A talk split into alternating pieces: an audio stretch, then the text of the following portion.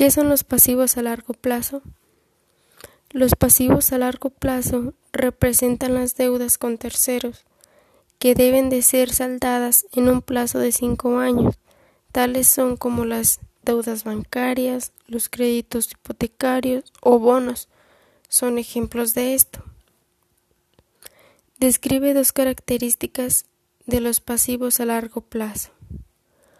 Una de las características es que son deudas que han de reintegrarse a más de un año, contando desde el cierre del ejercicio.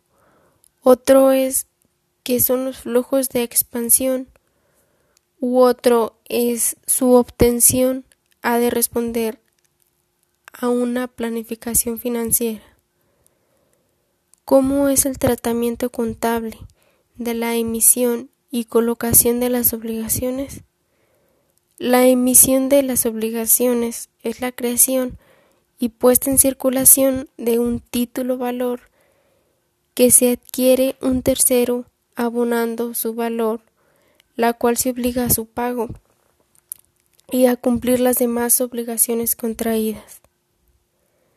¿Cómo se extingue una deuda? Principalmente, una deuda se extingue teniendo un buen cumplimiento de la obligación de los pagos.